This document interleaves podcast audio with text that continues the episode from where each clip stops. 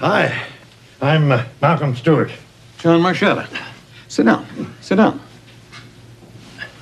Uh, Susan has told me a great deal about you. She says you're quite a man. She says a lot of wonderful things about you, too, Mr. Stewart. That's always nice to hear, Mr. Marchetta. Call me John. May I call you Malcolm? Let's talk business. That's music to my ears. I understand you used to be in the construction business. Yep, 43 years. Here's a brief description of 43 years of on the job training. that is some history. You're a valuable asset, Malcolm. Very valuable. Thank you. Yep, 43 years. Half that time in my own construction company. Big jobs, uh, factories, shopping malls, that kind of thing.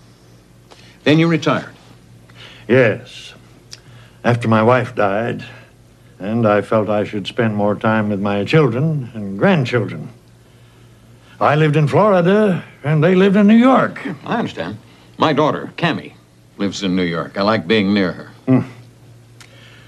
When I came here, I planned to take a few months off, relax with the family, and then look for some work. Put my experience on the line. But unfortunately, there isn't any work for a retired person my age. Sometimes there is, and sometimes there isn't.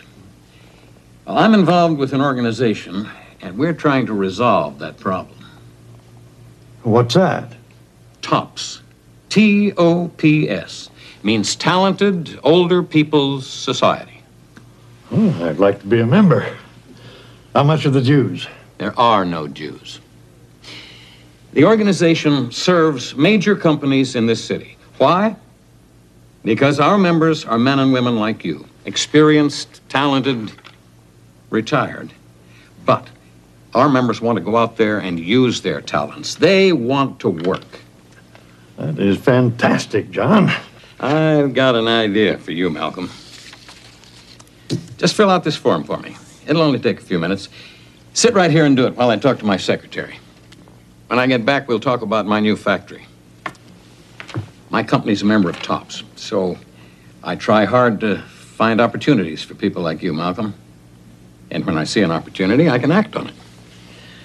Well, I can use your brain power on the job right now. Have you got time this morning to go over to the construction site with me? I'd like to have you meet my foreman, get some background on the job. I've got plenty of time. I'll be right back. We'll go over to the job site together.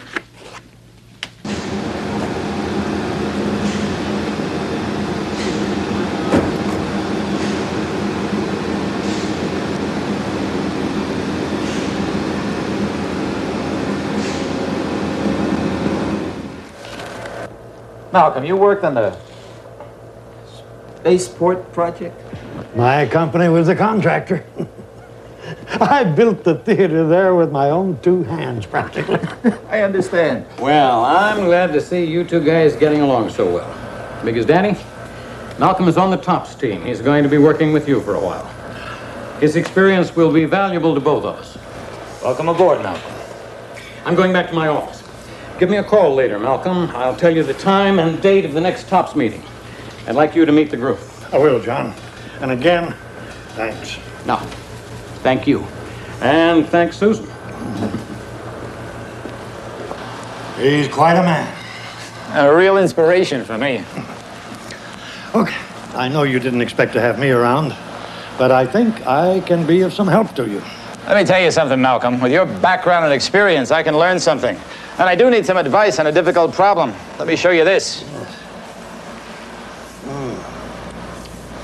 I uh, don't want to give you a final opinion without studying these building plans more carefully.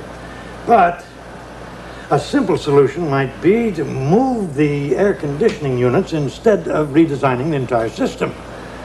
It might be simpler and less expensive. You just earned your weight in gold, Malcolm. Welcome aboard. It all happened so quickly. I can't believe it. I'm glad Mr. Marchetta was so helpful. He was more than helpful. He actually took me to meet his foreman. I'm thrilled for you, Grandpa. I don't know how to thank you, Susan. You're a wonderful granddaughter. It's good to see you so happy. I'll be at the construction site tomorrow. What are you doing tomorrow night? I'm not doing anything. Why? How about a date with your grandfather? I owe you a good steak dinner. I'll accept. Tomorrow night, you and me, dinner. What time? I'll pick you up here at seven. Is that okay? I can't wait. And you can tell me all about your first full day back on the job. It's a deal.